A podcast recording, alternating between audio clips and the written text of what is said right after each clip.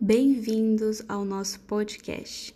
Hoje falaremos sobre diagnóstico precoce, rastreamento e participação da mulher.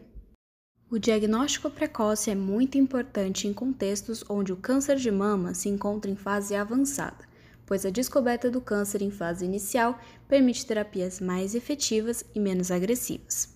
É fundamental a educação da mulher e dos profissionais de saúde para o reconhecimento dos sinais e sintomas do câncer de mama, assim como acesso rápido e facilitado aos serviços de saúde.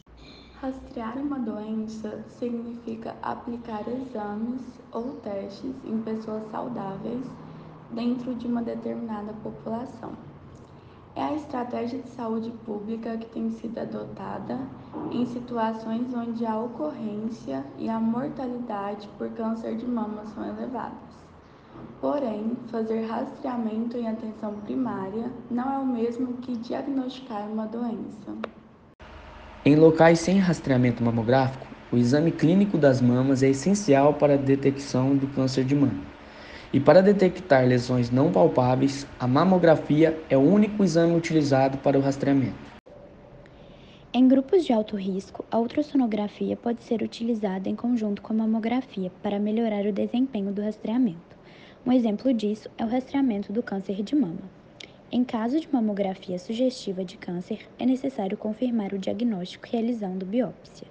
No Brasil, a recomendação para diagnóstico precoce de câncer de mama é que mulheres de 40 a 49 anos realizem exame clínico anual e, se alterado, a mamografia.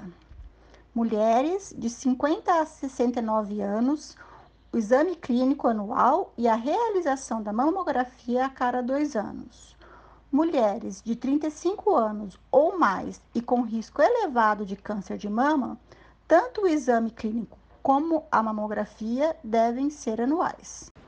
Aconselha-se que cada mulher realize a autopalpação das mamas sempre que se sentir confortável, seja no banho, no momento da troca de roupa ou em outra situação do cotidiano sem qualquer recomendação de técnica específica. Os serviços de saúde devem adequar-se para acolher e acalmar a mulher e esclarecer sobre os exames diagnósticos adequados caso a paciente sinta algo no ato de se tocar. Os sinais de alerta são nódulo ou espessamento que pareçam diferente dos tecidos das mamas, mudança nos contornos das mamas, desconforto ou dor em uma única mama que seja persistente, mudanças no mamilo, retração e desvio, ou secreção espontânea pelo mamilo, principalmente se for unilateral. Concluindo, a participação da mulher é fundamental para a detecção precoce do câncer de mama.